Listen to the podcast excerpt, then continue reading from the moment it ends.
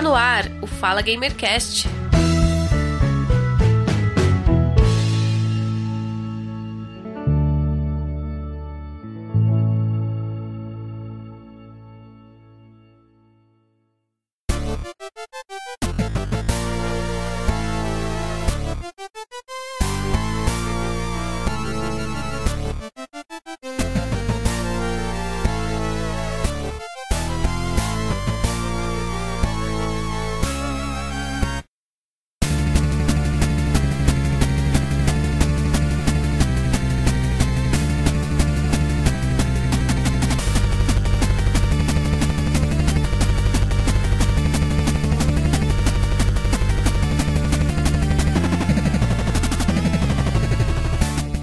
Começando mais um Fala Gamercast número 67 e hoje nós vamos falar de pixel art, games, uh, nostalgia, muito mais que vocês vão ouvir aqui vai ser impressionante. E aliás, o nosso convidado, o canal dele é impressionante. Eu, a primeira vez que vi, fiquei impressionado e emocionado também com o que ouvi e vi. E para a pauta de hoje, ao meu lado, meu amigo companheiro, Guga Ravidel. Seja bem-vindo. Aí galera, beleza? É uma honra receber aqui o nosso convidado que já, já conversamos aqui um pouco, né? O cara já sabe que eu sou fã então. Então, dispensa apresentações. Se você não conhece, você mora em outro planeta.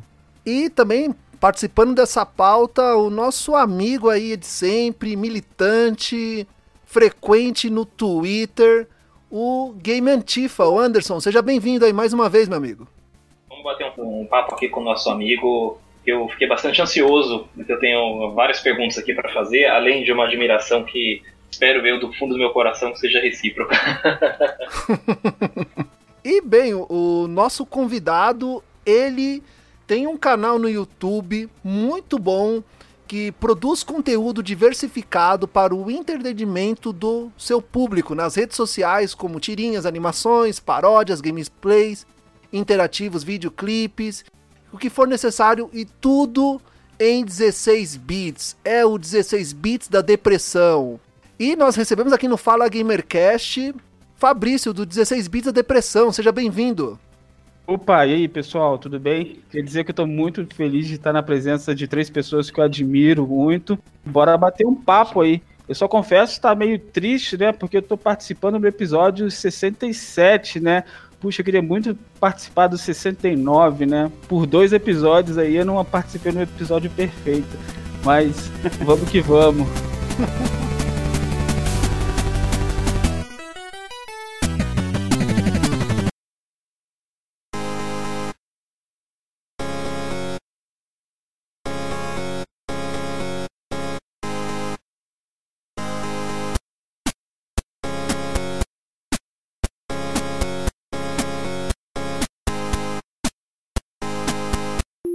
Fabrício, fala um pouco sobre você aí, é, é, é, onde você mora, o seu estado, sua profissão, além de, de, de, de youtuber, né? De, também tem canais aqui no, no, Instagram, Twitter e no Facebook. Fala um pouco sobre você aí. Pode, o microfone é seu, fica à vontade aí agora. Opa, então, é, youtuber, para mim, no meu caso, não funciona como uma profissão. Eu adoraria que pudesse funcionar, mas uh, acabou não dando certo para mim. Então, assim, os meus canais acabaram abrindo outras portas que hoje eu utilizo como caminho profissional, né? É, por conta da, da 16 Bits Depressão, eu acabei fundando uma produtora audiovisual que ela produz e distribui conteúdo audiovisual especializado em redes sociais, né? Então, graças a 16 bits, hoje eu tenho a Cria Bits, que ela faz basicamente isso que eu acabei de falar, para clientes, pessoas interessadas em geral. Você perguntou de onde eu sou também. Eu sou do interior do Rio de Janeiro, um condado longínquo e distante chamado Barra do Piraí. Eu acho que ninguém nunca ouviu falar, a não ser por alguma tragédia que porventura tenha passado no Fantástico. E hoje eu moro em Curitiba, né? Que é aqui onde o meu sócio mora, então eu acabei mudando para cá, porque também temos alguns clientes que são aqui da cidade, então decidimos estabelecer a sede aí da CriaBits próximo dos clientes também próximo do meu sócio. Basicamente é isso que eu faço para tentar viver hoje em dia. Em outras palavras, eu continuo vivendo de memes, mas não dos memes que eu faço na 16 bits da depressão, mas sim dos memes que eu faço para terceiros, né? Fabrício, não, não só conheço a cidade de Natal, cara, como eu também já estive aí duas vezes ano passado, passeando. É mesmo, é. rapaz, passeando. Olha pro cara, sim. pro camarada passear em Barra do Piraí, o cara deve estar um pouco sem opção, bicho. Ah, que tem isso? cachoeira boa aí, cara. Tem as cachoeiras boas aí. É, dependendo da época, quando a, a água não tá muito barrenta, dá pra, dá pra brincar. então, eu sou de Nova Iguaçu, cara, também é... Ah, logo ali, logo ali. Logo ali. Tamo junto e misturado. Eu tenho uma pergunta que ela é ataca, assim, né? ela abrange o escopo da página. A gente sabe que a onda retrô tá muito forte, assim, virou até meio que uma moda, e não no sentido de depreciar, né, como as pessoas falam, ah, é modinha, tá, não sei o quê. É, cara, quanto que foi pensado na nostalgia do que você vivenciou e o quanto que foi é, pensado nesse apelo retrô na hora de você fazer a página, assim, como que você equilibrou essas coisas ou não teve esse equilíbrio? Como foi essa escolha? Falou, pô, eu vou fazer uma página de videogame mais baseada em meme retrô e especificamente de 16 bits. Assim, eu acho que seria legal começar por aí. Então, é, para começar, a, a geração 16 bits, né, a geração da a quarta geração de consoles, ela te, tem um impacto muito forte no meu, no meu imaginário. Então, isso já foi um primeiro indicativo de que eu deveria seguir por esse lado. É, eu cresci em uma família muito, muito pobre, né, do interior do Rio de Janeiro. Então, o único, o meu primeiro contato que eu tive com videogames foi através de um presente de um primo rico, né? Quem é que não tem um primo rico que doa um videogame antigo para um priminho mais pobre, né? Então, é, em algum momento da minha infância, eu ganhei um Atari e esse foi o meu primeiro contato com videogames. Só que, enquanto eu jogava o Atari, já existiam as casas de fliperamas e já existiam até os consoles de 16 bits, né? E eu mal sabia, mal tinha contato com esse universo, né? Para mim, videogames se resumiam naquele Atari que eu tinha e no fliperama que eu só olhava de longe, porque a mãe não deixava chegar perto, porque evidentemente eu ia querer jogar, não ia ter dinheiro para ficha. Quiçá teria dinheiro para o pão, então quiçá teria dinheiro para o troco do pão para comprar ficha. Então é o Atari que eu tinha em casa, ligado numa TV preta e branca, que eu ficava jogando. Então, de repente, em um dado momento da minha vida, eu tive contato com um vizinho que se mudou próximo da minha casa e chegando na casa do vizinho para brincar, eu me deparo com um Mega Drive. Você imagina o choque para uma criança de, sei lá, 4, 5 anos que só jogava Atari ali em casa, com fitas doadas pelo primo, dar de cara com um Mega Drive. Eu me lembro muito bem que o jogo que eu me deparei foi um Batman. Não sei se é o Batman Forever agora, ou qual foi, mas eu lembro que é um Batman bem bacana e de visual gótico, em palhetas roxas, e aquilo dali foi um impacto tão grande que os 16 bits ficaram marcados assim na minha memória afetiva. Tô me reconhecendo na sua resposta. Assim. que legal. Eu tô revivendo é, a, a, parte da minha história, que eu acho que é o que a sua página faz também, mas continua, que tá muito bom. Então, e aí continuando, né, sobre os fatores que me levaram a optar pelo 16 bits, tem essa parte aí que, é, que remete à minha memória afetiva, mas também tem a parte da praticidade de edição, né? Porque estamos falando de, de jogos de videogame bidimensionais. De, de certa forma, é bem mais fácil você editar imagens bidimensionais do que você manipular, editar, modelar imagens tridimensionais, pelo menos em questões de memes e animações e tudo mais. Então, associando a minha memória afetiva com aquela geração 16 bits com uh, a praticidade da edição bidimensional, eu acabei optando pela 16 bits da depressão. Eu sei que é um nome horrível, mas na época eu queria um nome que remetesse facilmente para o público que seria uma página especializada em humor com gráficos 16 bits, né?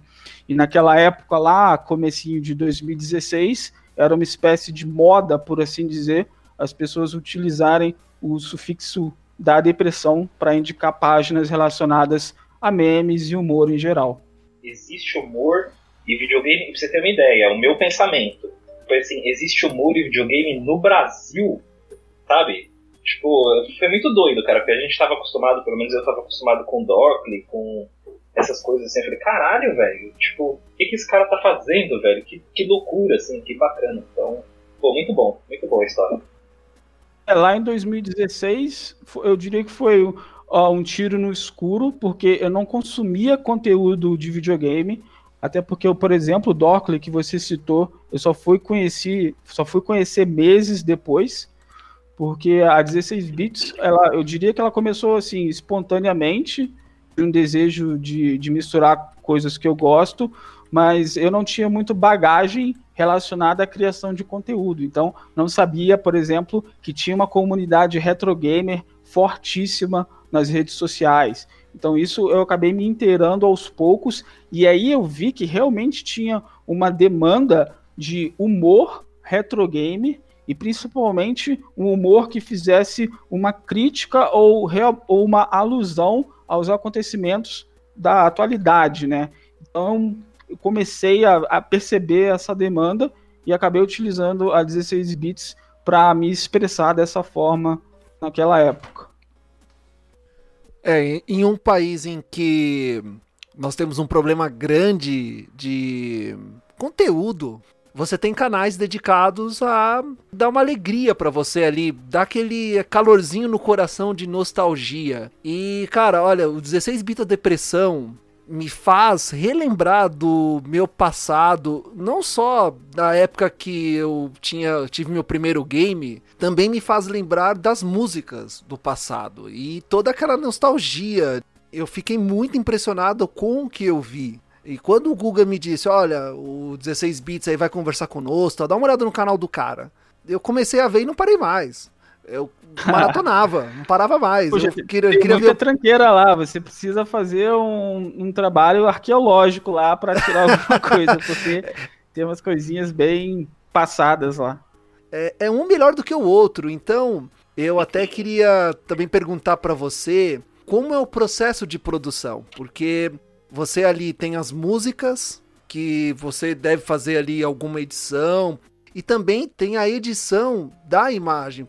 Tem um vídeo lá que é o Power Rangers tocando a trilha sonora dos Power Rangers. E, cara, o sincronismo dos personagens, a música, é impressionante. O sincronismo. Tom Sawyer do Rush, no Top Gear, cara, aquele vídeo me fez ficar emocionado, assim. Me lembrou da banda, que é uma das minhas bandas preferidas do rock progressivo. Então, dá uma explicada aí pra nós como é que é o processo de produção de cada vídeo, quanto tempo você leva, como é que é a sua inspiração. Então, o processo criativo ele varia de vídeo para vídeo. Por exemplo, nos vídeos uh, chamados videoclips animados, e até o momento eu fiz 61 deles, inclusive estou até num jejum de mais de um ano sem fazer, por outros motivos e tal. É, é um processo mais, um pouco mais simples na parte musical, porque eu utilizo a música na íntegra, né? Aliás, quando os direitos autorais permitem, né? Então eu utilizo a música na íntegra e aí eu faço uma animação para narrar a letra da música, seja de forma literal ou seja de uma forma que eu imagino, uma forma engraçada, enfim. É, basicamente essa é a ideia. O processo criativo, ele, eu diria que ele é bem espontâneo, porque eu geralmente utilizo uma música que não necessariamente eu goste, porque eu tento ser bastante eclético uh, nos videoclipes que eu produzo.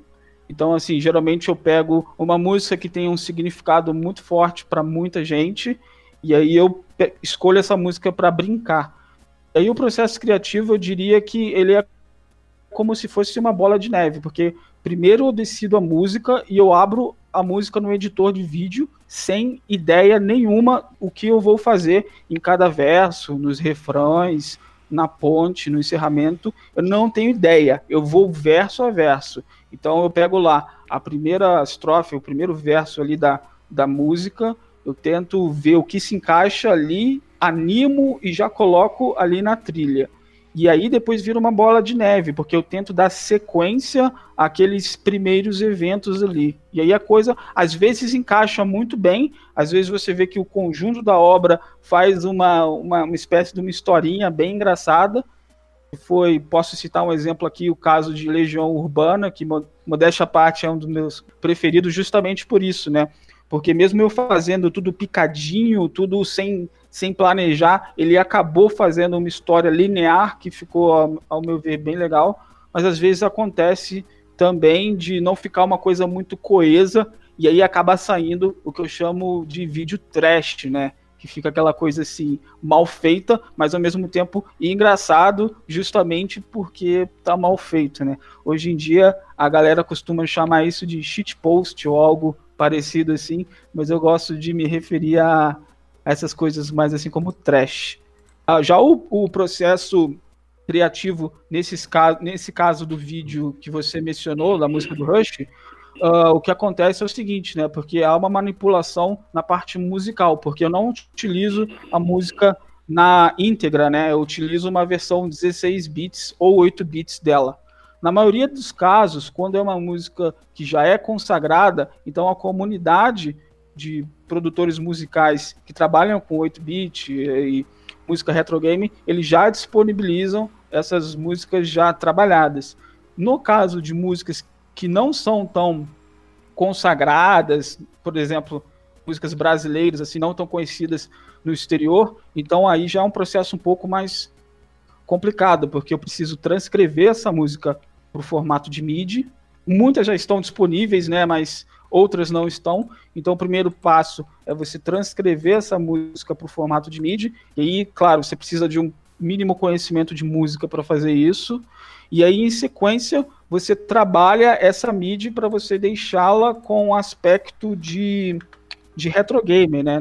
No caso, você utiliza o, editores de áudio com suporte a sintetizador sintetizadores de instrumentos virtuais que simulam os chips sonoros de Mega Drive, Super Nintendo, Nintendinho, enfim.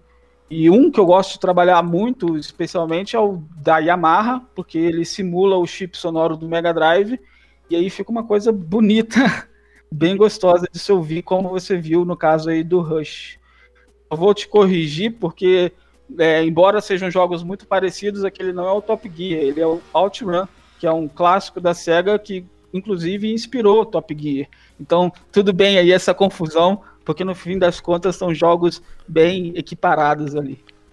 É isso que eu ia perguntar também, Fabrício. É... Nos, anos, nos anos 80, né, quando eu comecei a me interessar por música, né, comecei naquela época lá, pá, mullet, pá, tudo, do sintetizador da Yamaha, né, que era o, o top de linha, o supra-sumo da época. Você usa algo parecido com um sintetizador para poder fazer as músicas? Você então, é, é, é, eu utilizo o sintetizador virtual, né? Hum. Que é o que a gente chama de instrumento virtual, né? Então, vamos dizer assim, em caso de periféricos, assim, de, de rádio, eu, eu utilizo só um controlador de MIDI, que é para facilitar aí os inputs, mas aí o sintetizador da Yamaha, no caso, ele é já virtual, né? Que você utiliza num editor de áudio. Mas o resultado prático é praticamente o mesmo também, né? Porque eu percebi, é, é, é, eu, a primeira vez que eu vi o canal, né, eu percebi. O... Porque, ó, 16 bits da depressão, da depressão, né? Um tom assim, meio que. Meio que antigo mesmo, né? Meio que, meio que retrô, né? Meio que vintage, como, vintage, como o pessoal fala, né? Mas eu fui diretamente nisso falei, cara, isso aí tem uma cara de sintetizador da Yamaha, cara, isso tá muito maneiro. é um tá charme, tá né? Maneiro. É uma volta no tempo, cara. Eu vejo os clipes lá uma volta no tempo. A gente viaja assim, fica escutando tão, tão, as músicas antigas, né? Como também os jogos, e tem, aí vem aquele casamento, né? Que você faz o casamento da música com o jogo. E, cara, como fica bem, né? É, eu tenho uma outra pergunta que é a seguinte, bem relacionada, né? Hoje a gente vai falar bastante de coisas retrô. E assim, no, você contou aí parte da sua história, e num, num, país que a gente sabe que a acessibilidade aos jogos ela é limitada, as pessoas é, por uma questão de grana, muitas vezes, né, de, de classificação e classe social mesmo, elas passam muito tempo jogando consoles antigos. Muito tempo, assim. A gente é, demora para chegar nas gerações, pelo menos antigamente era assim, né, era mais perceptível, e a gente passava muito tempo nessas gerações. Era muito comum né, as pessoas teriam um console uma, duas gerações atrás, assim. E isso cria uma afetividade com esses jogos, cria todo esse, esse lance. Já você já recebeu muito recado, assim, muita retaliação de gente reclamando que você mexeu com o joguinho delas, que, pô, você estragou a minha memória, você feriu meus sentimentos, você fez uma piada que não gostei, coisa desse tipo, assim? Frequentemente, é bem comum. Mas eu acho que isso eu levo numa boa, não, não levo pro lado pessoal nem nada, porque eu até entendo uh, quantas vezes eu mesmo já não me revoltei de ver alguém criticando ou debochando ou desfazendo de algo que eu gosto, né? Eu acho que isso faz parte, né? E principalmente quando a gente fala de jogos antigos, então muitas pessoas cresceram com esses jogos antigos, né? E as pessoas passavam tempo jogando videogame, elas acabam é, desenvolvendo memórias afetivas com o jogo. Então, você pegar um jogo e, vamos dizer assim, desconstruí-lo, pegar um personagem que é querido por uma pessoa e representá-lo de uma maneira que essa pessoa não gosta, então eu acho que é esperado que essa pessoa vá ter uma reação contrária, vai querer retaliar, vai querer xingar. Eu acho que faz parte. Talvez não faça parte, talvez algumas pessoas realmente exagerem, sabe? Mas eu acho que eu acabei acostumando ao longo desses quatro anos aí, criando conteúdo desse tipo. Porque se não tivesse acostumado, já estaria louco, né? Então, hoje em dia, quando eu vejo alguém bem bravo, eu só dou risada. Eu acho que o melhor exemplo que eu posso dar recentemente foi de um vídeo que eu, eu nem sequer fiz, eu apenas repostei porque eu gostei bastante. Que foi um vídeo até bem engraçado de uma animação desenhada à mão, onde o Mario se atraca no beijo com Sonic. Vocês devem ter visto. Foi um artista brasileiro que fez, infelizmente eu não sei o nome dele para acreditar aqui, mas depois eu vou procurar saber para me retratar. Então, repostei essa imagem e, nossa, o tanto de gente que se revoltou em ver o Mario e o Sonic tracando no beijo foi, foi bastante, foi bastante. Eu chego a. Claro que eu sempre eu, eu dou banimento nas pessoas que fazem comentários de natureza homofóbica, mas as pessoas que fazem comentários do tipo, ah, estragou minha infância, ah, estragou meu personagem, ah, Nintendo, esse eu deixo passar e até entendo que a pessoa pode não ter gostado por, por conta disso. Compreensível, né? Apesar dos pesares, né? apesar dessas coisas todas, assim, é, dá pra gente entender. É, em relação músicas, isso já aconteceu, assim, alguém reclamar que, pô, mas aí você tá estragando a música do Queen, assim, você tá estragando a música da Legião Urbana, essas coisas, já aconteceu também? Não, não, relacionado a isso, eu acho que o mais parecido que aconteceu, né, foi de eu utilizar a versão funk da música do Top Gear. E aí, a, aí sim, a pessoa falou que eu estou estragando a música de Top Gear, sendo que o próprio compositor das trilhas de Top Gear, Barry Leach, que é um cara sensacional, um cara extremamente simpático, eventualmente troco ideia com ele. Então ele próprio ele compartilha esse tipo de, ele entende como homenagem, né? As pessoas fazerem a versão de Top Gear em funk, fazer em versão tecnobrega. Então, só quem se chateia com isso é o fã idiota, é o fã babaca, né? Porque o criador mesmo, o cara tá adorando aquilo ali, ele vê como uma homenagem, e é também como eu vejo, e eu acredito que como outras pessoas deveriam ver também. Uh, outro problema, assim, que eu tive, assim, reclamação relacionado ao conteúdo de um vídeo, foi no infame vídeo do uh, Racionais, um homem na estrada, né? Sério? Com esse vídeo?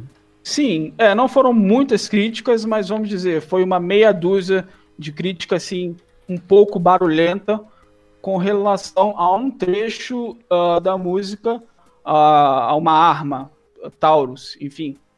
Que no clipe eu, eu uso um boné do PT para colocar na cabeça de, de um personagem lá. Hum. Algumas pessoas não gostaram porque acharam que.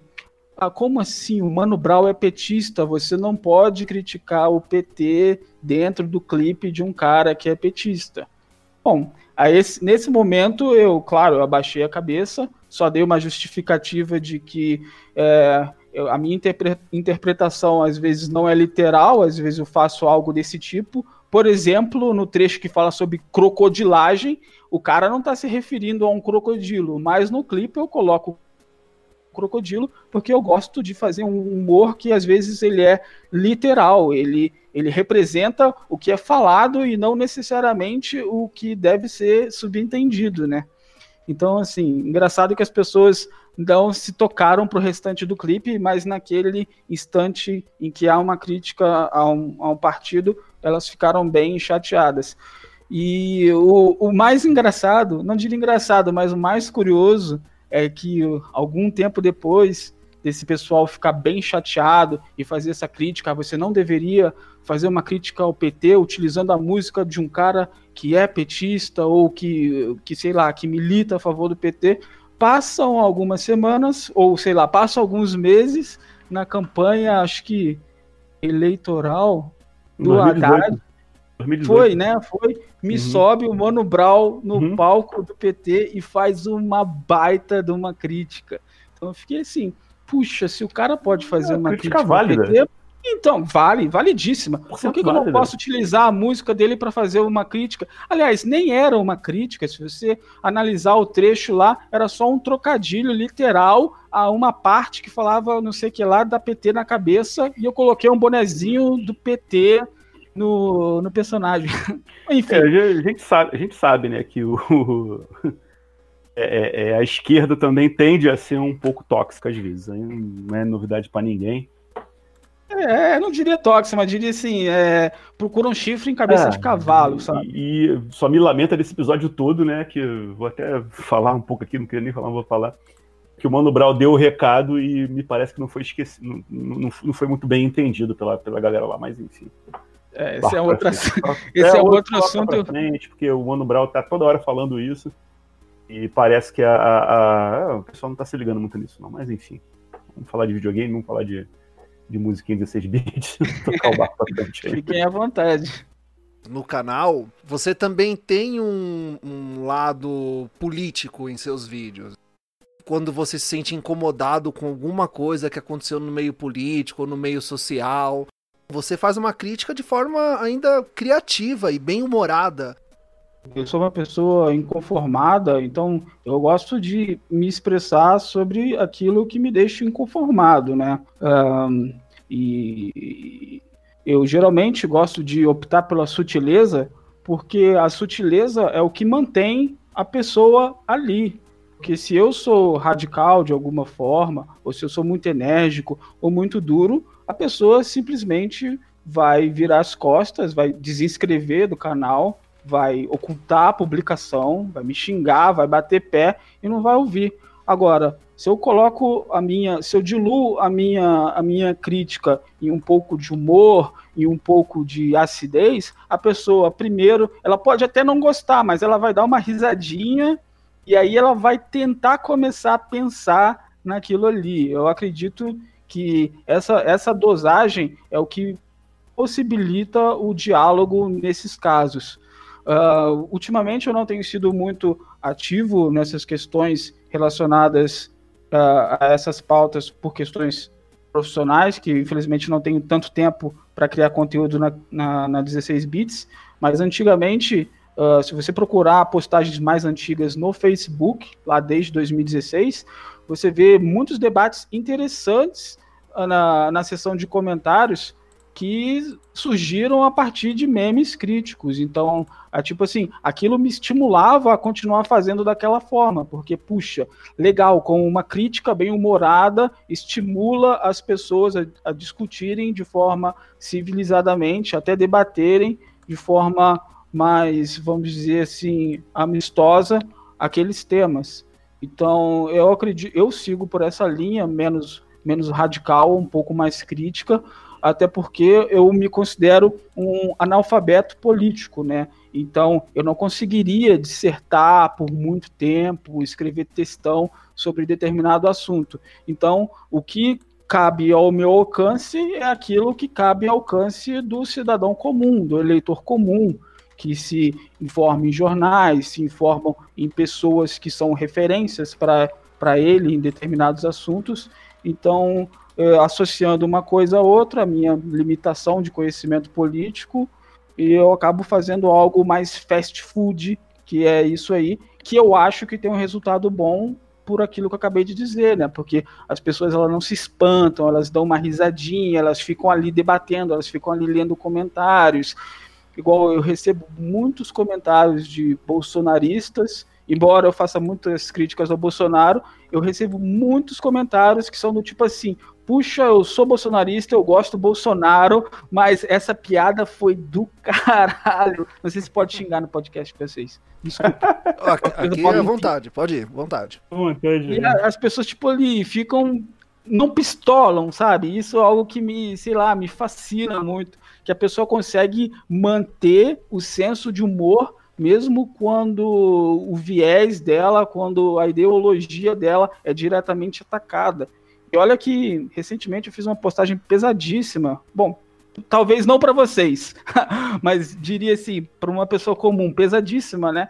Que foi utilizar a cabeça de, do Bolsonaro como bola de futebol em uma alusão ao videoclipe que também fazia isso lá com uma bola real baseada no rosto do Bolsonaro. Então, é, nessa postagem que eu fiz, faz, fazendo uma referência à cabeça do Bolsonaro com bola de futebol, Claro, houve muitas pessoas indignadas, me xingando de tudo quanto é nome, me fazendo ameaça, mas também tiveram essas pessoas, cara, que eu acho magnífico, que elas conseguem manter, vamos dizer assim, o senso de humor, ou então o apelo democrático pela possibilidade de você criticar ou zoar o presidente, e elas conseguem manter o senso de humor acima de tudo. Eu acho isso bem legal, cara. dizer que tem gente que você faz piada com o, o, o mito delas e elas mesmo assim gostam. Pois é, né, cara? Que coisa. Não, então, mas isso é, é, devido à qualidade que ele faz. E, e, é, e é bem feito, é bem humorado. Pois e, é. me faz, e me faz pensar aqui agora uma, uma pergunta que eu tava querendo fazer há muito tempo pro Fabrício.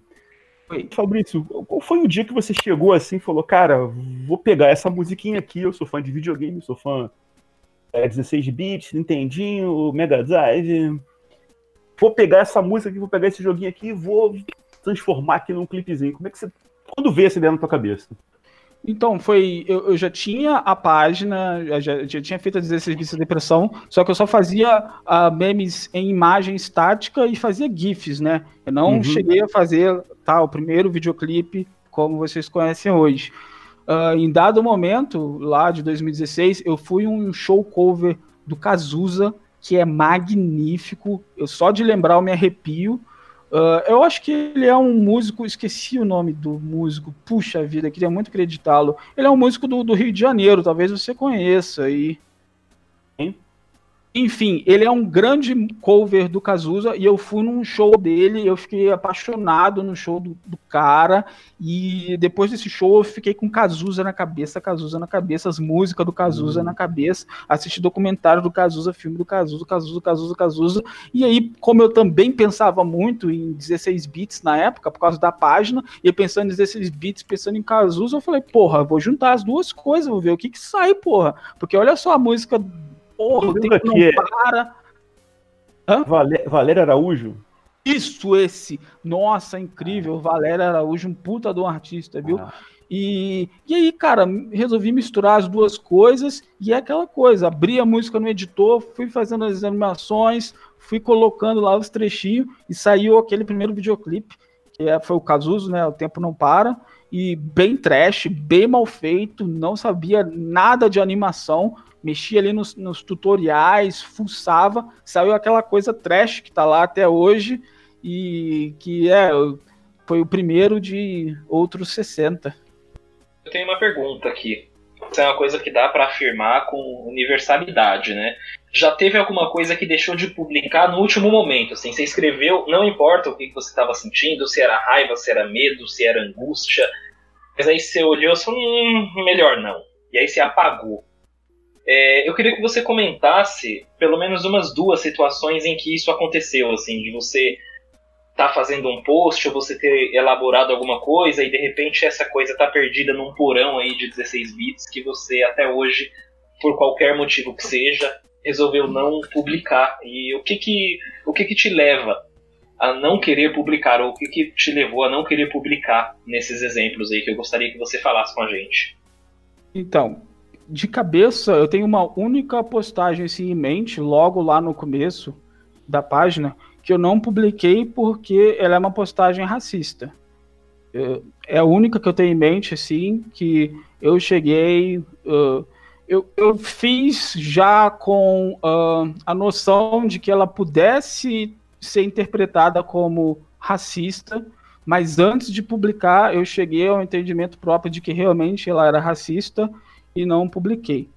Uh, depois dela, dessa, desse episódio, eu fiquei um pouco preocupado de, de outras postagens que podem ter sido delicadas e que eu, de repente, acabei deixando passar. E aí eu resolvi criar um, um grupo secreto das pessoas que mais criticavam as minhas postagens para elas nesse grupo secreto elas me, dar, me darem feedback, sabe? Me darem uhum. dicas e tudo mais. Na época o grupo se chamava Segredos da 16 Bits da Depressão. Então, basicamente, eu entrava em contato com, com essas pessoas que eram mais críticos da página, mais críticos de algumas postagens, e convidava elas para participar de um grupo secreto, onde ali elas me dariam toques, me dariam feedbacks, me dariam dicas e, e tudo mais, para que eu não cometesse esse tipo de, de, de, injúria, né? Porque longe de mim fazer um humor que vai ofender pessoas, que vai, sei lá, dificultar ainda mais a vida das pessoas. Então, eu queria uh, uh, ficar atento em relação a essas coisas, até porque eu não entendia muito, né? Eu era muito leigo em questões uh, relacionadas a esse tipo de coisa. Então, eu tentei me aproximar dessas pessoas para entender melhor então, eu acredito que por conta delas, graças a elas, eu cometi poucos de, de deslizes relacionados a isso. É a única que vem em mente é, é essa postagem específica que eu não fiz porque aí ela era bem racista. Mas é possível que uh, depois de um tempo tenham passado outras postagens que, se nós formos revisitar agora, talvez elas sejam bem ofensivas e bem impróprias, porque o grupo acabou se extinguindo, sabe? Infelizmente. Acabaram tendo muitas, muitas discussões internas ali, porque eram, eram pessoas, eram poucas pessoas de crenças diferentes, ideologias diferentes, raças diferentes, credos diferentes. Então acabava tendo bastante choques de ideias ali. O grupo acabou uh, extrapolando o limite algumas vezes. Ele acabou sendo desfeito. Mas enquanto durou, eles me ajudaram bastante de pensamento assim. Eu tenho, eu no o Facebook, recentemente o Facebook eu não, não, uso mais o Facebook, né? Tá lá, está pegando poeira. Tenho, então eu uso muito o Instagram e, e, o Twitter, né? Mais, mais antigo é o Twitter, que eu tô desde 2010. Então, se pegar o meu Twitter lá para dar uma fuçada, deve achar uma coisa errada, deve achar muita coisa lá que é, é, é que hoje em dia não é mais politicamente correto e, que, e, e, coisas que eu não falaria mais, que eu não teria mais coragem de falar, e mesmo que eu não concordo mais, e que minha cabeça mudou de lá para cá, né? Mas eu deixo as coisas lá no Twitter, né? Se alguém for pulsar lá, pô, mano, que em 2012 tu falou isso aqui, eu falei, é, cara, falei, mas isso aí era eu de 2012. Eu, eu acho que eu evoluí, né? E, e, e não falaria mais isso, não, não, faria mais esse tipo de, de, de, de declaração, ou meme, não sei, no caso. Então acho que é bem por aí mesmo. A gente evolui nessa, nessa forma mesmo. Os erros estão lá. Tem gente que, ah, eu vou apagar porque não faz parte. Não, deixa ali, mas eu, ah, você falou isso, cara, falei, não sou mais eu. Não tenho que esconder também. Essa atitude sua achei bem interessante, bem legal, Fabrício. Essas coisas servem para a gente entender muitas vezes que não dá para você condenar um cara de, em 2020 com base no que ele falava em 2012, no exemplo aí do Guga, porque na verdade é, não é a mesma pessoa, de fato, assim, né? Você vai passando pelas suas vivências, tudo. E eu acho que ah, nós aqui, a gente deve ter uma idade pelo menos semelhante, menos o Guga, né? Que é um pouco, um pouco mais experiente, mas todo mundo aqui cresceu nos anos 90, nos anos 2000, então a maneira de você encarar as coisas era outra. Né? A gente cresceu ouvindo e por conta disso reproduzindo certas coisas que na cabeça da gente elas eram inofensivas, até mesmo porque muitas vezes a gente não era a vítima direta né, dessas situações todas. E a gente tende a relevar as coisas quando não atingem a gente diretamente. Né? O nosso a nossa primeira percepção é de tentar justificar aquilo e tentar às vezes até reduzir a dor do outro. Então é muito importante, cara, muito legal essa sua é, exposição, assim. Eu acho que ela serve até de lição para a gente às vezes parar, pensar e falar, pô, eu já fui ou eu sou ou eu estou tentando não ser ou racista, ou homofóbico, ou misógino, enfim, é, é um processo contínuo. É, você tem alguma. alguma é, eu sei que o canal tá parado já tem um ano já, né? Você tá postando algumas coisas de vez em quando lá no, no, Tu tá muito ativo no Instagram, que eu tenho visto, né? Mais os memes do Instagram, né? Que eu também é, sigo no Instagram. Instagram, Facebook e Twitter. YouTube, uhum. eu tô bem desencantado do YouTube mesmo. Uhum. De vídeo em geral. Mas tem alguma música ainda que você gostaria de fazer um clipe? Já pode dar um spoiler aqui pra gente do que pode acontecer futuramente? Alguma música, algum ator, alguma atriz? Um cantor, alguma cantora? Rapaz, eu tenho vários em mente. Dá um assim. exemplo pra gente, pô. Então, eu gostaria de fazer. Uh, eu sou uma pessoa assim, bem eclética, né? Então eu gostaria de fazer de tudo um pouco, né? Eu já fiz é, um, um, funk, né? Que é o chamado funk melódico, né? Que é o funk carioca, né? Lá dos anos 90. Mas eu gostaria de fazer um funk mais, mais proibidão, mais a moda dos dias de hoje, que é algo que eu ainda não fiz, né? Outra coisa que eu ainda não fiz é, foi um K-pop, né? Que, é, tipo assim, eu particularmente só escuto BTS de vez em quando, né? Não conheço o estilo, mas eu vejo que ele representa bastante para muita gente. Então acho que seria legal ter um clipezinho de, de K-pop. Eu também acho que eu de, deveria fazer mais músicas do brega.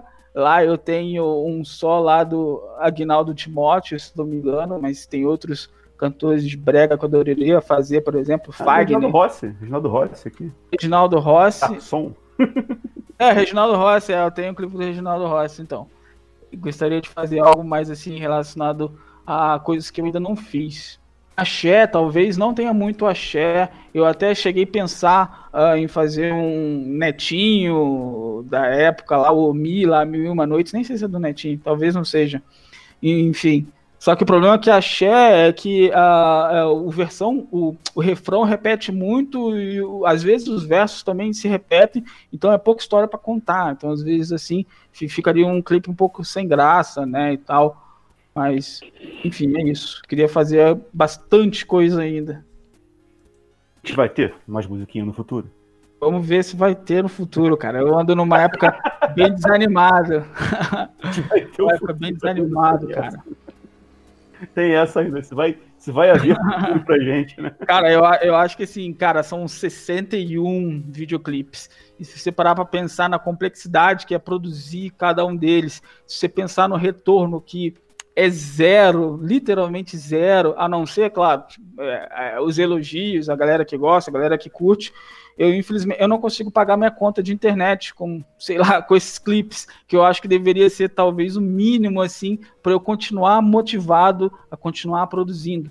Então, assim, eu acho que depois de 60 clipes ali, com a bunda já quadrada na cadeira, virando madrugada, fazendo um trabalho artesanal, que é você animar pixel a pixel, quadro a quadro, sincronizar instrumento, tirar criatividade do cu às vezes. Então, assim, eu acho que depois de 60 clipes, eu acho que eu posso tirar uma férias, assim, pelo menos até eu conseguir, sei lá, uma motivação para continuar fazendo. Claro que o feedback de vocês é, é vamos dizer assim, é um ponto super positivo para eu voltar a continuar produzindo, mas infelizmente os números, o, o que eu consigo tirar disso é praticamente zero, né? Não, é isso, até porque você faz tudo sozinho, né? Não, você não tem uma equipe por trás que você diz, ó, oh, faz assim, tá aqui o como você tem que fazer e me entrega amanhã pela manhã, tá? Você não tem isso, é só você que faz. É, adoraria poder ter uma equipe, né? Mas uh, precisaria pagar muito bem o pessoal dessa equipe, sabe? Então, uh, infelizmente não vai rolar por enquanto. O que eu tenho feito, e que aí sim daria para eu ter uma pequena equipe, é porque eu costumo de vez em quando fazer esses tipos de clipes para bandas, né? Contratam como freelancer para fazer clipe, clipes para bandas, né? Então, mas aí nesse caso é, eu até conseguiria ter uma pequena equipe, mas aí com uma margenzinha de lucro bem baixo, porque o que essas bandas independentes podem pagar é, é bem pouco, sabe? Então mal daria para eu pagar minhas contas. Então assim, acho que outros integrantes dessa possível equipe também não conseguiriam pagar as contas deles. Então eu tento fazer sozinho. É, recentemente você fez uma live, uma transmissão ao vivo no YouTube no dia 13 de agosto. E, cara, vários comentários, elogios. Eu acompanhei essa live. É, é isso que te dá o incentivo para continuar, né? O reconhecimento das pessoas dá o incentivo a continuar. Digo também isso aqui pelo podcast, pelo Fala Gamercast, que hoje ele só está aí uh, no ar ainda, com a grade de programação e com nós aqui uh, editando e fazendo, graças aos ouvintes que mandam seus elogios, recados tal, mas assim. É, que se sustenta, tal, não se sustenta. O que impulsiona a gente é o prazer de fazer o que a gente gosta de fazer.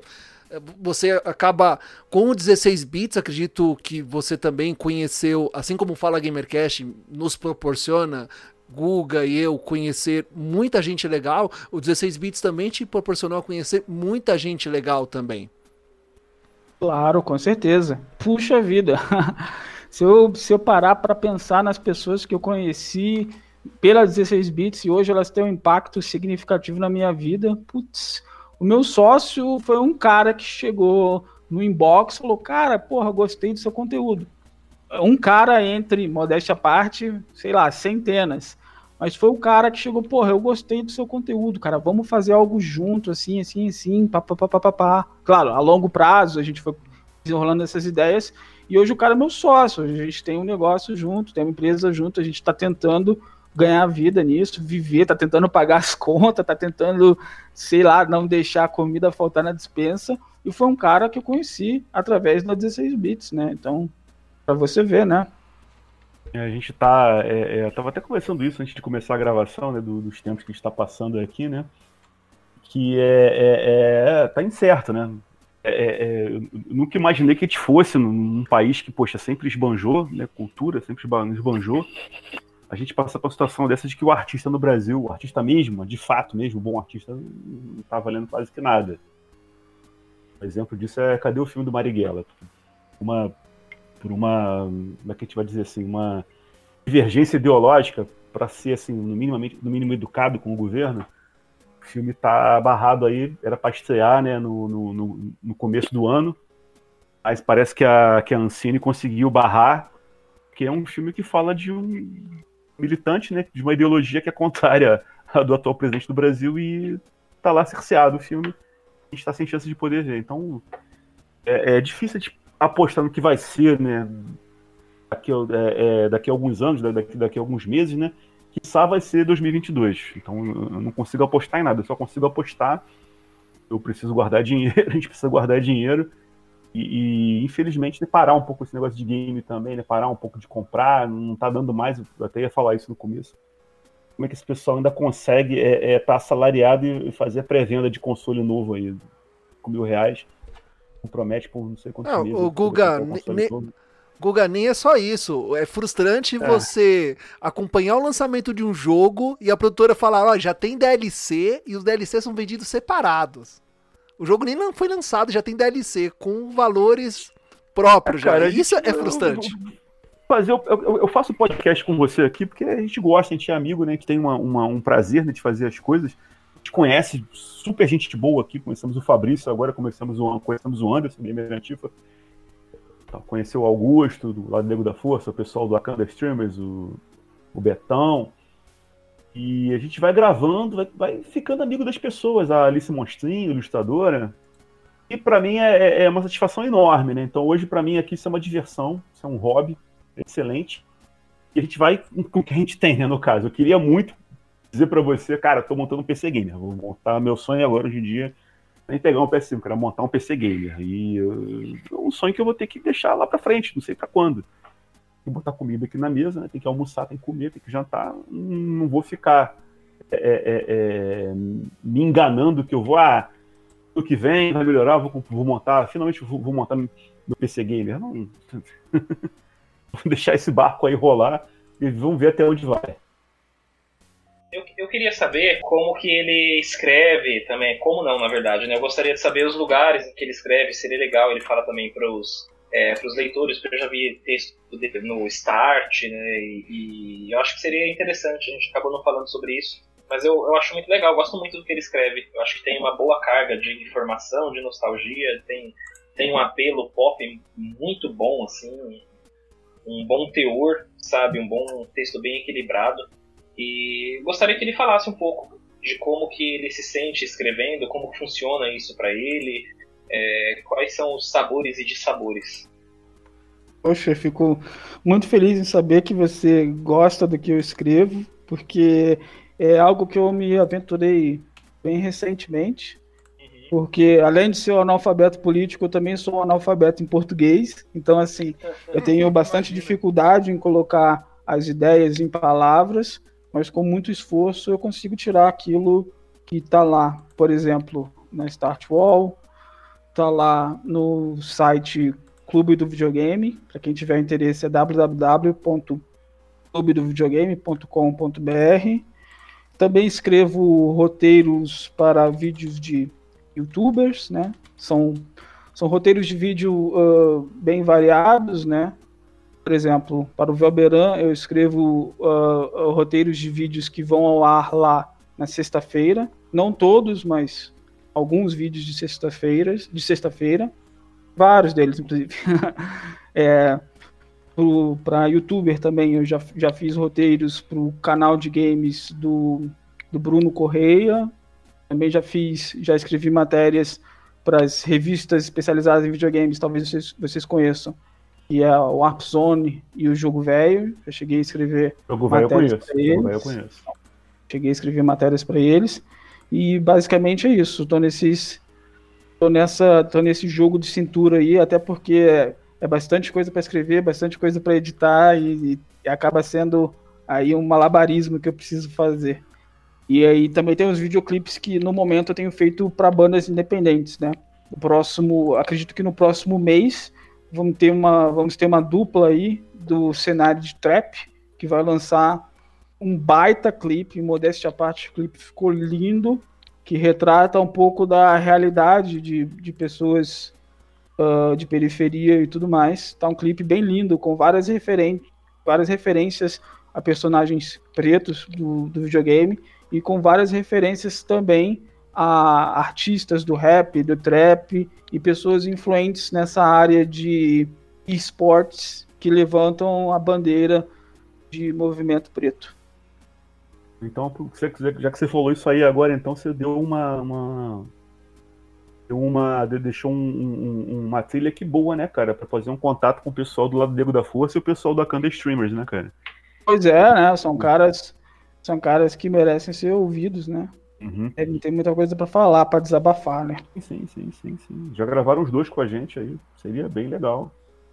E eu, eu, eu vou tietar um pouquinho mais o Fabrício aqui, né? que então, isso, fica à vontade clipe favorito que tem do, do 16 bits da depressão. O meu clipe favorito, confesso que foi meio difícil em três clipes, né? Tem o do Scorpions, o Wind of Change. Aí tem o do, o do Cilada, do Molê. também adoro. E tem o do, do Legião Urbana, Será? Que para mim é o melhor de todos. Aquele clipe ali, é, é, é, eu choro. Eu vejo aquele clipe, sem sacanagem mesmo, eu choro. E é um dos meus jogos favoritos também, que é o Golden Axe combinação ficou perfeita. Aquilo para mim é uma obra-prima. Então tem tantos clipes bons que tem lá no site, né, no, no, YouTube, mas esse em si eu vou escolher porque esse é o meu favorito. Cara, modéstia parte, eu também gosto bastante desse, do Legião. Gosto bastante dele. Por que você pensou em colocar o Golden Axe? Foi realmente por causa do, do, dos heróis, né?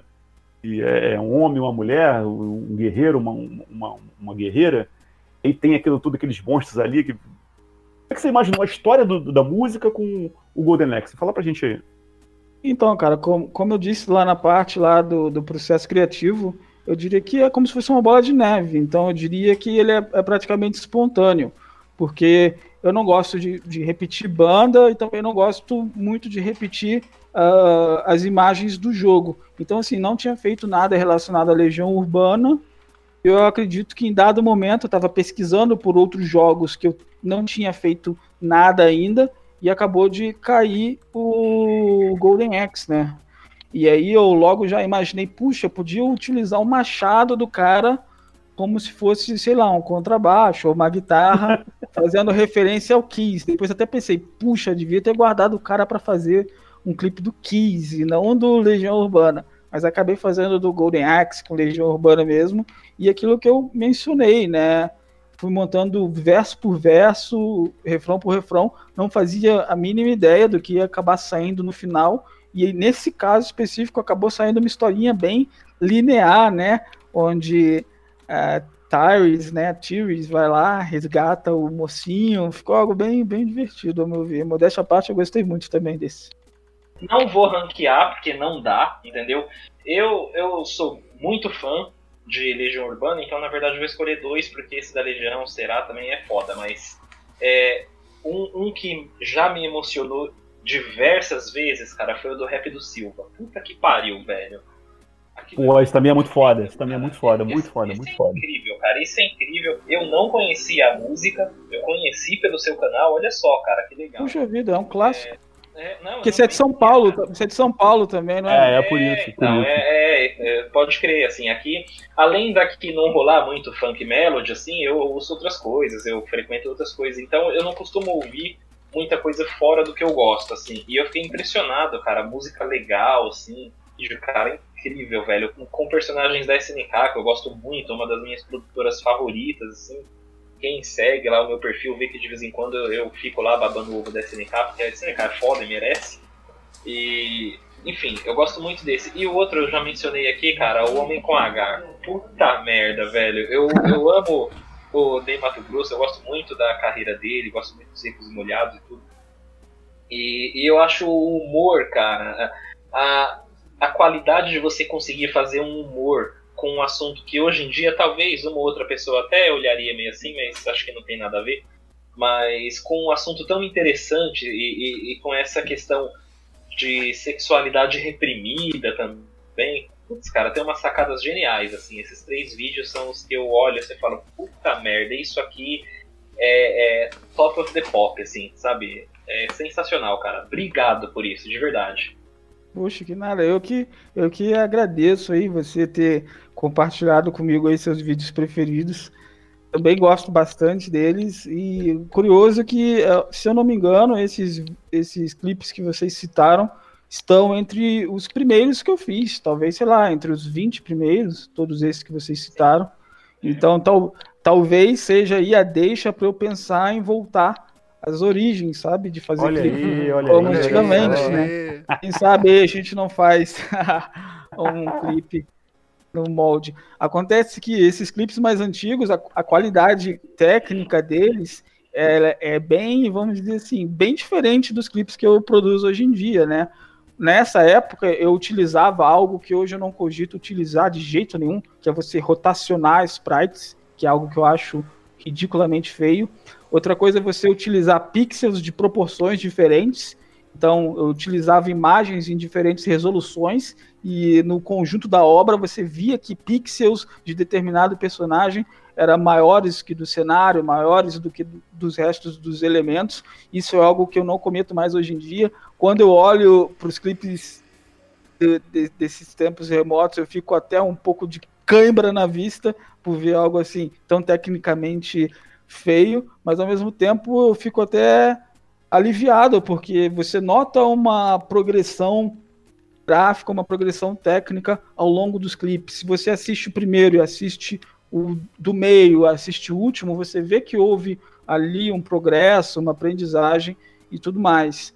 Eu, infelizmente, talvez a curiosidade, a curiosidade não, a criatividade, ela decresce à medida que a técnica cresce, né? Então, assim, talvez eu tenha que deixar um pouco a técnica de lado para fazer os clipes como antigamente, porque vocês são a prova de que talvez esses sejam, sejam os melhores, né?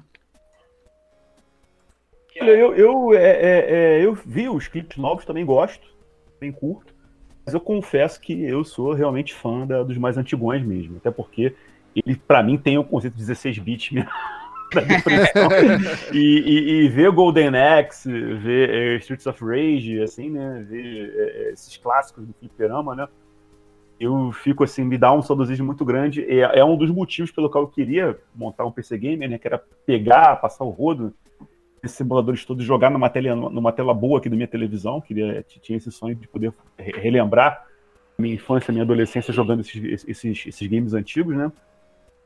E aí, aí eu vou lá no site, né? Eu vou lá no YouTube, né, vejo as musiquinhas rolando, os clipes rolando e fico lá curtindo. Eu viajo sozinho aqui em casa, de bobeira, liga a televisão, bota no YouTube, ah, eu ver aí um, um clipezinho aí da, da depressão para poder dar uma relaxada. pois é.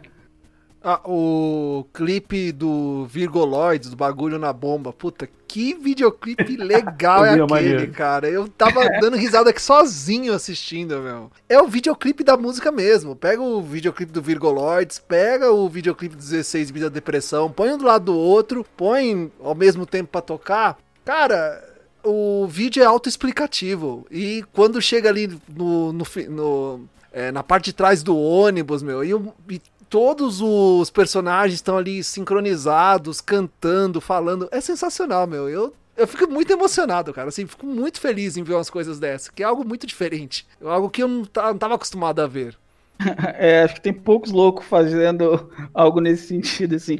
Infelizmente, porque eu adoraria consumir, sei lá, coisas parecidas assim, mas é, eu até entendo, o pessoal não faz porque acho que é muito trabalho e pouco retorno, né? Ou nenhum retorno. Sim, sim, infelizmente. a gente tá falando de, a gente tá falando de músicas protegidas por direitos autorais, né? Então, uhum. assim, quando o vídeo pode ser publicado, né? Porque tem o caso do vídeo tomar ban, então quando o vídeo pode ser publicado, uh, ele é desmonetizado. Aliás, ele continua monetizado, mas toda a renda vai para o detentor dos, dos direitos autorais e além se fosse só isso, tudo bem, porque tá, beleza, a música é do cara, então tudo bem ele ficar com a grana. Até aí, tudo bem. O problema é que a plataforma sabota o alcance desse tipo de postagem, que infringe direitos uhum. autorais. O que, que os algoritmos detectam? Ah, detecta que está usando música, músicas de terceiros, então esse aqui é um vídeo que eu não vou distribuir para pessoas. Então acaba que os vídeos ficam no limbo as pessoas que assistem, que conseguiram assistir, porque o vídeo uh, chegou a aparecer no feed delas, são poucas. Então, eu, isso é uma das coisas que desanimam, sabe? É como se fosse um, um cabo de guerra, né? O público me puxando para eu continuar produzindo e do outro lado a plataforma me puxando para lama para eu parar de produzir. Então, no momento que eu posso dizer é que eu acho que a plataforma ganhou porque é chato você passar horas e horas e horas em um trabalho que eu repito, é artesanal, é edição pixel a pixel, quadro a quadro, para no fim das contas, sei lá, nem 5% do seu público total assistir o vídeo. É desanimador, cara. Teve uma mudança do YouTube recente também, né, que dificultou mais ainda isso, né? É, a, a tendência de plataformas é sempre piorar para o criador. Infelizmente é. é isso. É, eu imagino que seja doloroso, porque além de ser uma reclamação constante, que acredito que todo mundo aqui já está acostumado a ouvir de outros criadores, é, cada vez mais fica difícil para novas pessoas ingressarem é, nessas plataformas em nível assim de competitividade, porque é, o, o, nível subiu tanto de exigência e de regras e de desse tipo de situação que hoje em dia a pessoa não consegue praticamente com uma câmera na mão e uma ideia na cabeça montar um canal, por melhor que ela consiga elaborar um roteiro, uma edição, assim, você precisa ter um outro aparato, precisa ter grana para investir e, e para pagar esses direitos e para conseguir de repente conversar com a plataforma num pé de igualdade, assim, é muito complicado. É, para você cre crescer organicamente com uma ideia de produção audiovisual é algo muito, muito difícil. Você tem que ter, sei lá, um produto de extrema qualidade e conforme você disse, isso requer um investimento considerável, ou você tem que ter uma ideia que, putz, você tem que ter uma puta de uma ideia, bicho, para conseguir, sei lá, fazer o negócio virar organicamente. É muito, muito difícil. A gente está entrando numa época de, de, de, capitalismo, vou até falar isso aqui agora. De repente, o, o, o seu João da esquina ele quer montar uma barraquinha de cachorro quente ele bota a, barraquinha, a, barraquinha de cachorro quente lá, é, é o Willy Coyote, bota o Coyote lá da, da, da, da, Warner Bros, né? o Túlio Coyote lá e vem a, a, a Warner Bros. lá. Não, olha só, você não pode usar a imagem do Coyote na sua máquina de cachorro quente. Cara, você tá rindo, mas isso, absurdo, isso, cara, isso, é, isso, é um problema mais comum. Isso é, um problema é, mais comum do que você pode não imaginar. Não pode usar. O vendedor de cachorro quente não pode usar. É, eu, eu, muita gente ao longo do, desse tempo que eu produzo conteúdo. Eu tô muita gente, nervoso. Né? Tô muita gente nervoso. Me, pede, me pede produto, sabe? Então a, a, pessoa queria uma camisa de um meme, a pessoa queria, sei lá, uma almofada de um meme que eu faço. Cara, muita gente pede, principalmente daquele Sonic, mano, não me dirige a palavra, mas não. Cara, muita gente me, muita gente me pede é, produtos dessa parada. E eu pensei, cara, porra, vou fazer sei lá, um pequeno estoque e vou mandar para quem quer comprar. Só que aí, como né, eu já tenho um pé atrás com essas coisas de direitos autorais, porque há muito uhum. tempo estou tomando porrada da plataforma uhum. por causa disso, pô, vou, vou, vou, vou fazer uma consultoria com um advogado especializado para saber se é viável. E, cara, putz, saí do, da consultoria com o advogado ainda mais indignado, porque o advogado narrou diversos casos de pequenos empreendedores, assim como o cara que você citou aí do, da esquina, o cara que receberam processos incabíveis por conta de detentores de direitos autorais. Ele citou um exemplo lá de uma, de uma moça bem humilde que vendia pijama, e aí vendia um pijama do Frajola, tipo assim, vendia na esquina, pouca gente conhecida, e ela foi notificada judicialmente por causa daquilo ali. Então, putz, vou arriscar aí, sei lá, tomar um baita processo da SEGA, porque vou vender camisa de um meme que eu fiz para, sei lá, lucrar quase nada. Então, putz, não vale a pena. Tem muita gente que mete a cara aí. Eu descobri que tem uma, uma empresa que vende a meia desse Sonic aí, né? Os caras vendem igual água, porque a página deles é grande. Tudo que eles anunciam relacionado a esse Sonic aí, bomba. E, mas os caras estão indo na cara e na coragem, né? Eu acho que é muito arriscado. É, é, é, é admissível isso. Aí tá lá a SEGA, a Warner Bros., bilionárias, trilionárias e. Cara, não tem nem mais o que falar, cara. O capitalismo é complicado. É complicado, né? Mas esse negócio de, de, de propriedade intelectual é um negócio um pouco complexo mas para mim é até um pouco compreensível, sabe? Porque eu tenho interesse de um dia viver de propriedade intelectual, viver daquilo que eu produzo intelectualmente. Então, assim, bem ou mal, eu preciso ficar amparado dessas ferramentas que me protegem contra essas infrações. Então, assim, sim, eu, não sim, posso, sim. eu não posso querer achar que a SEGA não tem o direito de me dizer que eu não posso usar o Sonic sem achar que, sei lá, eu não posso a autorizar alguém a utilizar um clipe meu que esteja monetizado sem a minha permissão. Então, tipo assim, eu não posso ter dois pesos e duas medidas. Ah, eu, eu, eu acho que não pode. posso vender a minha. É, eu acho que não pode, né? Não pode, no momento não pode. Mas é, é, tem uma diferença muito grande, né? De você, assim, como pessoa jurídica, né? Como, como vou até falar, como empresário, né? Por caso, para Sega em si, para Microsoft, para Apple, então, é, é, é, são, são concessões que, é, é, a, a, meu entender, elas são brutais. São feitas de uma coisa meio brutal. Você não, não consegue fazer uma camisa do Sonic que, que influenciar, vai te ajudar pra caralho, né? Vai vender uma, uma camisa do Sonic. E, e, e nada afeta a, a, a, SEGA nesse ponto. É uma opinião pessoal minha aqui, né, da minha ideologia, que eu penso assim. Respeito a sua, a sua opinião, que tem essa isso, mas eu acho que isso deveria, deveria mudar, em algum momento deveria mudar.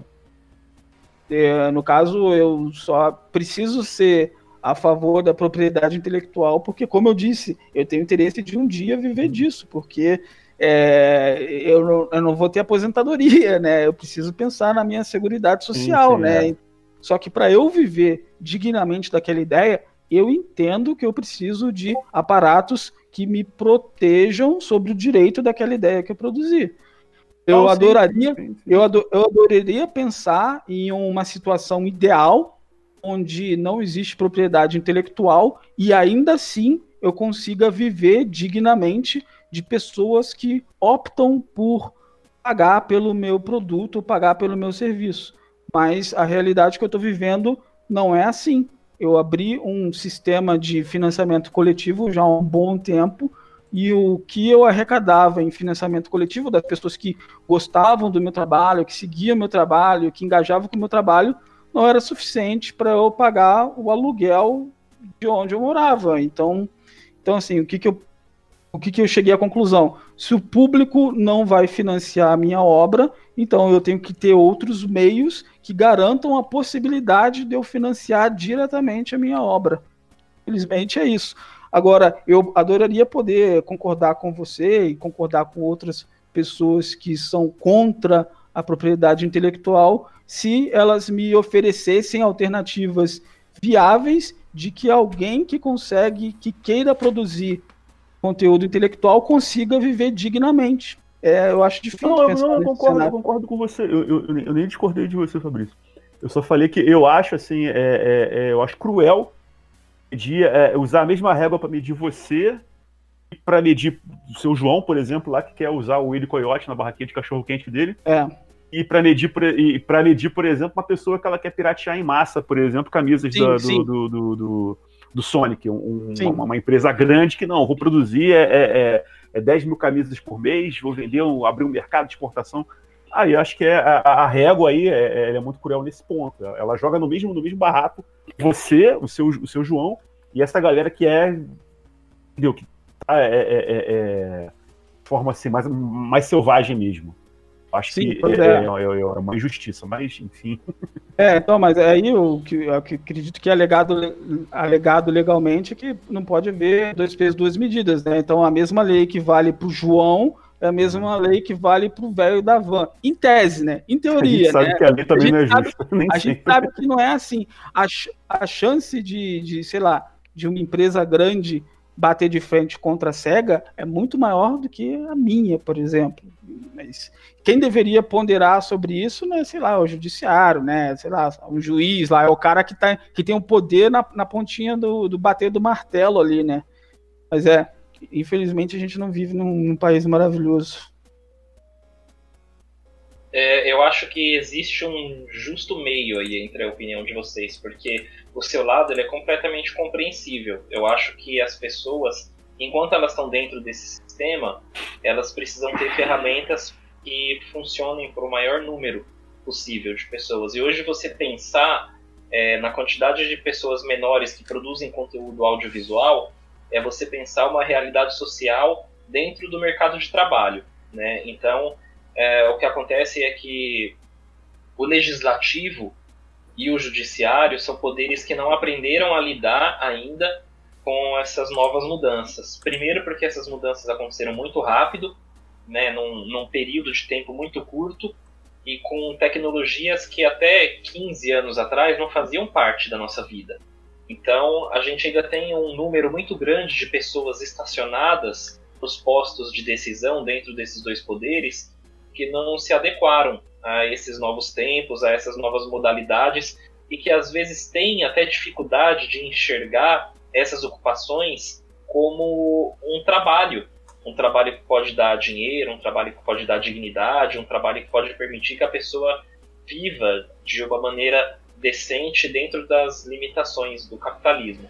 É, então essa é uma realidade é, que eu acho que é a realidade onde eu concordo com você. Faltam mecanismos dentro do ordenamento jurídico para repensar essa questão. E em relação ao Guga, eu concordo com ele também que entre esses mecanismos dentro do, da legislação deveria haver uma espécie de compensação, porque não tem como você colocar de maneira equiparada a SEGA e os 16 bits da depressão. Sabe, o impacto financeiro que você com a sua página tem, se você vendesse, por exemplo, hipoteticamente a camiseta do Sonic, ela não me dirige a palavra, é um impacto muito menor do que uma pirataria em massa e ainda assim serviria para divulgar o personagem, para divulgar a empresa. É muito mais um serviço de marketing eficiente e eventualmente até mais eficiente do que a própria Sega poderia fazer, do que um ataque à propriedade intelectual.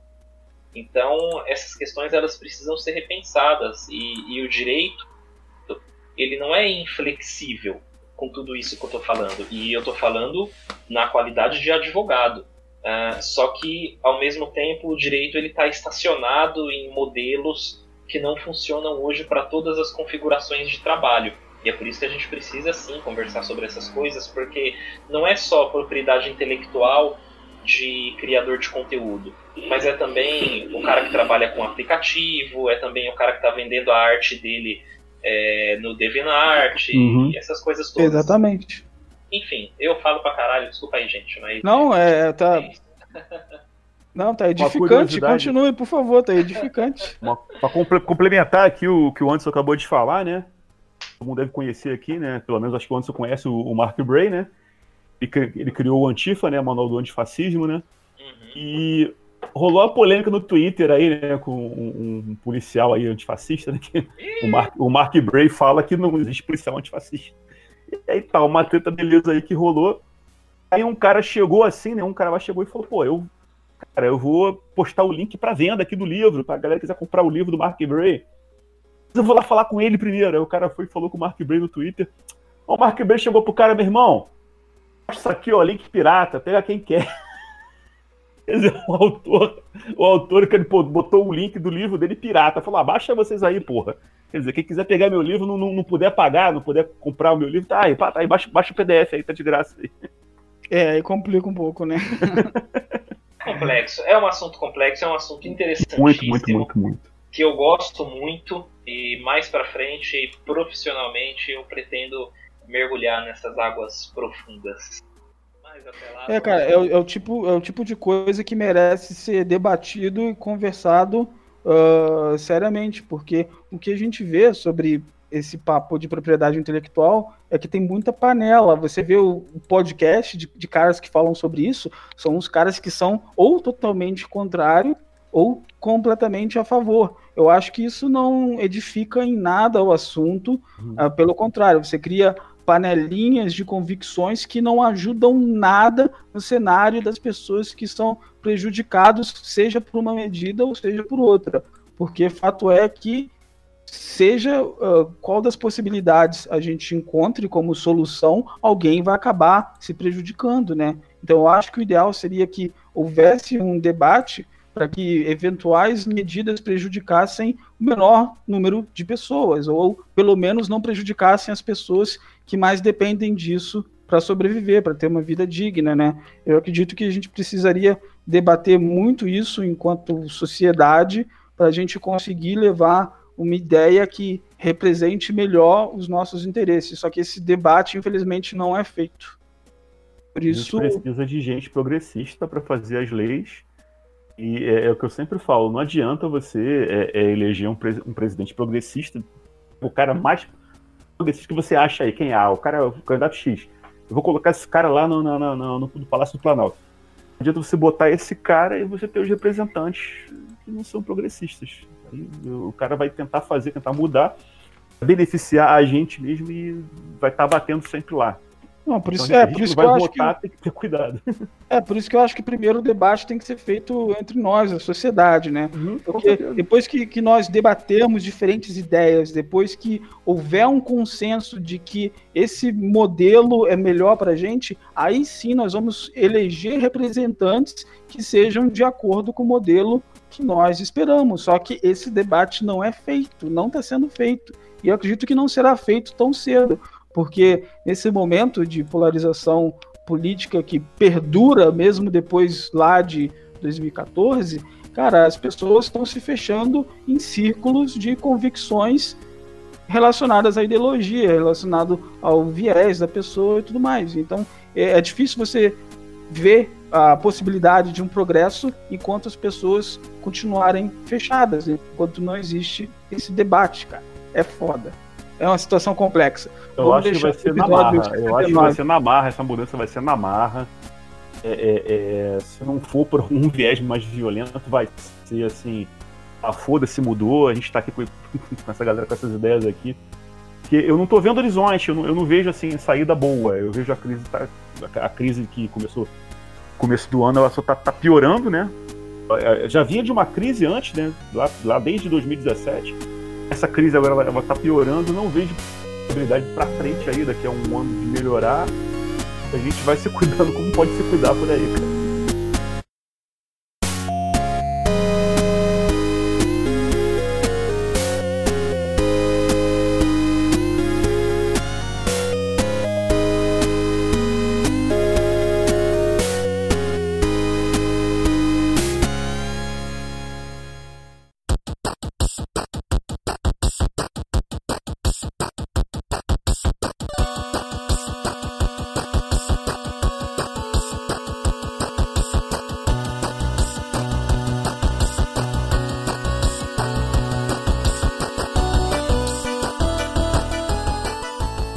Saber do Fabrício se ele gostou. Fazer uma consideração final aí, Fabrício. Pode falar aí, agora o microfone é seu de novo.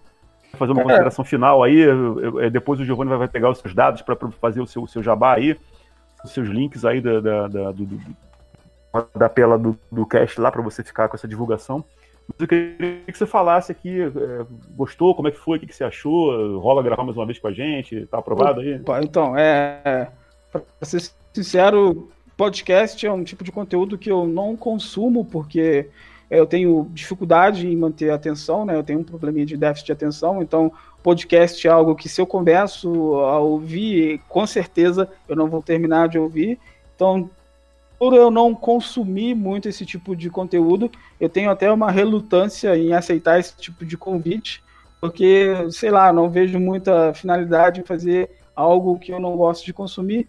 Mas eu preciso confessar que foi uma participação bem bacana aqui, me senti em um ambiente super amistoso, trocamos papos que foram edificantes para mim, tive uma oportunidade bem bacana de falar sobre um pouquinho do trabalho que eu faço no 16 bits claro, em, companhia, em companhia agradabilíssimas, então só tenho a agradecer.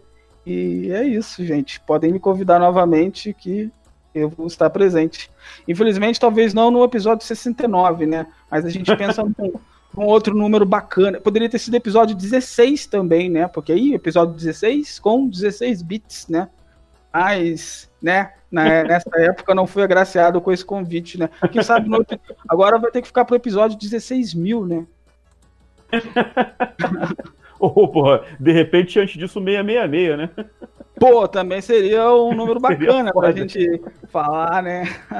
é, já aproveito e já peço, já peço um clipe aqui do Diabo Pai do Rock do Raul Seixas. Pois é, tem várias, várias, várias músicas que deturpam essa ideia cristã aí de numerologia. Primeiro eu quero dizer que TDAH é nós, então tamo junto aí. Cara, eu agradeço mais uma vez o, o, convite de vocês. Foi muito legal, gostei muito do papo. Pô, um prazer, cara, poder conversar, mesmo que à distância, com nosso amigo 16 bits da depressão, Fabrício. E assim, é um trampo exemplar, cara. Um trampo exemplar, um trampo bem feito, que tem é muito bem dosado a questão de humor, com crítica, com visões do, do que ele acha e do que é de fato a nossa sociedade. Então, assim, é, foi um prazer, de verdade, cara. Eu, hoje foi uma noite que eu me senti privilegiado. E para quem quiser me acompanhar aí nas redes sociais, eu tô no Twitter, é o gamerantifa, é só me procurar lá que é muito esquerdismo, ódio ao governo, e videogames, política e inclusão social. É isso. Então, assim, nós estamos finalizando mais um Fala Gamercast. Pega um pouco das palavras do Game Antifa, do Anderson. É um conteúdo exemplar, né? Então, eu também agradeço muito pela gravação desse podcast, conhecer o 16 bits da depressão, conhecer o Fabrício mais sobre o trabalho dele, que é um trabalho exemplar, é um trabalho lindo, é um trabalho muito bonito Uh, fico muito feliz todos vocês estarem aqui. Eu espero que esse podcast alcance é, mais pessoas, que os ouvintes do Fala Gamercast também ajude o 16 bits da depressão, que o trabalho dele chegue mais longe o possível e que ele continue aí tendo incentivo para continuar gerando conteúdo bom aí de qualidade para nós. Guga, quer falar alguma coisa aí, final? O Anderson também ia falar, desculpa, cortei. Falar, falar, que, falar que foi um prazer gravar com, com o Fabrício, já falei que eu sou fã dele, né? Já falava isso antes. É, pedir mais uma vez desculpa daquela vez que a gente marcou de gravar e deu problema aqui no, no, no meu celular. A culpa foi do Guga. Não, não consegui acertar não, nenhum deles. Acontece. Problema, hein? acontece, previsto. Mas, sim, foi um papo excelente. Espero que a gente repita futuramente aí, batendo mais papo, falando sobre videogame, falando sobre música antiga, sobre 16 bits. Pois é, na próxima um vez, de política né? também. Quem sabe, num botequinho, né, tomando uma. Porra, seria ótimo. Tá em Curitiba, né, cara? Se tivesse no Rio de Janeiro seria mais fácil. Pois é, então, eu tô indo pra ir uh, depois desse feriado aí, visitar os pais, né? Que desde o começo da pandemia não vejo os pais, né? Mas é, agora que o Atila falou que pode sair, mas com cuidado, vou fazer uma uhum. visita aos velhos, né? Porque muito tempo sem ver os velhos, complicado. Tranquilo. É isso, né? Beleza, é isso. Foi então ótimo. é isso. Então, todo mundo aí pode dar tchau que já estou finalizando essa sessão. Então é isso aí, gente. Aquele abraço. Uma boa noite para vocês e até a próxima, galera. Até, até a próxima. Falou! Eu, galera, beijo do Guga. Até a próxima.